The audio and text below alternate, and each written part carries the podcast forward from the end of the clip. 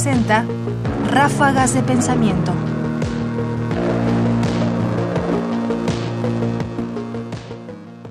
Revolucionar la sociedad.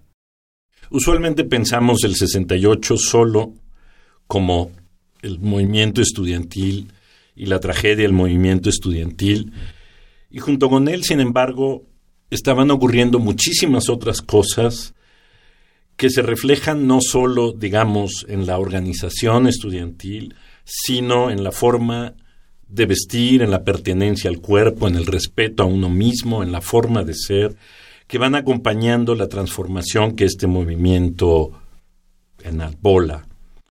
Yo no sé si a lo mejor si no hubiera sido el 68 hubiera sido el 70, pero se pasó de, la de lo nominativo que era la minifalda al ejercicio abierto de nuestra sexualidad y de nuestros cuerpos. Se habló a un uso distinto de las palabras, a un uso distinto de las ideas, a un reivindicar, a un y a una obligación de toda mi generación de tener que alivianarse y entender a los que eran jóvenes para siempre. El 68, este, los ganones del 68 son ustedes, que son nuestros hijos, ¿no? Es decir, el 68 sí transformó, no sé si transformó, aceleró de una manera eh, irreversible cuando menos una clase universitaria, clase intelectual, clase media, que cambió de una vez y para siempre. Y si no cambió, fue porque eligió no cambiar y eso también es una decisión.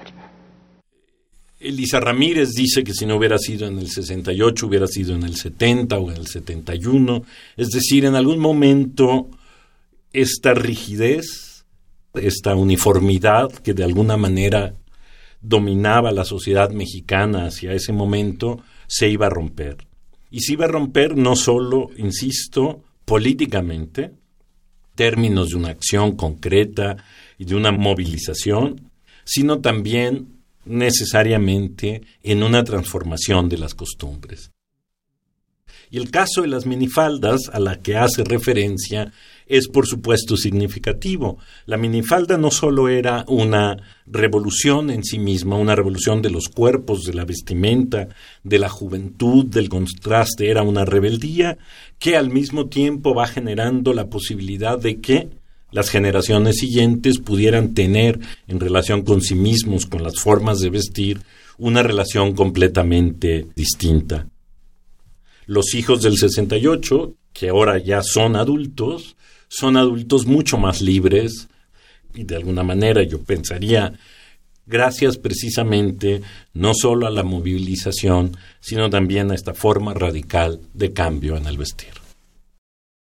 Elisa Ramírez Castañeda, antropóloga, socióloga y poeta, participó en el movimiento estudiantil de 1968 en el Consejo Nacional de Huelga, mientras era estudiante de la Facultad de Ciencias Políticas y Sociales de la UNAM. Testimonio tomado del documental El Memorial del 68 de Nicolás Echevarría, coproducción de TV UNAM y el Centro Cultural Universitario Tlatelolco 2008. Comentarios Ernesto Priani Saizó. Producción Ignacio Bazán Estrada. Más información en la página ernestopriani.com. Busca el podcast en www.radiopodcast.unam.mx diagonal podcast.